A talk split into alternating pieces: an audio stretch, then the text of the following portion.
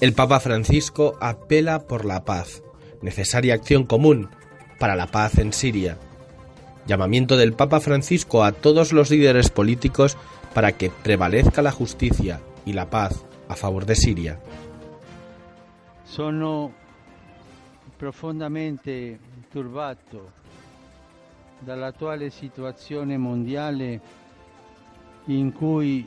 nonostante gli strumenti a disposizione della comunità internazionale,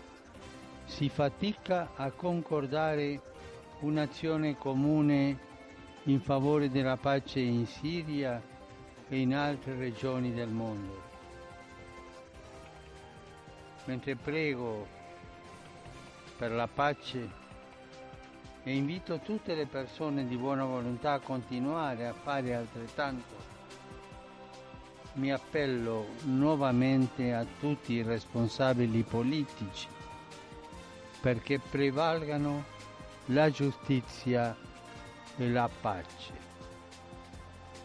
Y aseguró su incesante oración por la paz, invitando a todas las personas de buena voluntad a continuar haciéndolo. Día en el que también expresó su dolor tras recibir la noticia del asesinato de los tres hombres secuestrados a finales del pasado mes de marzo en la frontera entre Ecuador y Colombia, asegurando su oración tanto para ellos como para sus respectivas familias y mostrándose cercano al querido pueblo ecuatoriano, alentándolo a ir hacia adelante unido y pacífico con la ayuda del Señor y de la Santísima Madre. El Santo Padre quiso recordar que en Madagascar se está celebrando la beatificación del mártir Luciano Botobasoa, padre de familia y un testimonio constante de Cristo para el don heroico de la vida, arrestado y asesinado por haber manifestado su voluntad de permanecer fiel al Señor y a la Iglesia, quien representa para todos nosotros un ejemplo de caridad y de fortaleza en la fe.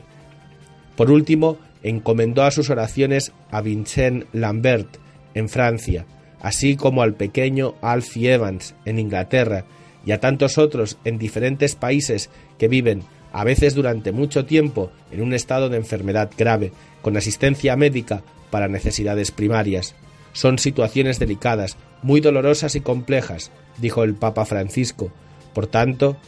oramos para que cada paciente sea respetado en su dignidad y tratado de manera adecuada a su condición, con el acuerdo de los familiares, médicos y los trabajadores de la salud, con gran respeto por la vida, concluyó.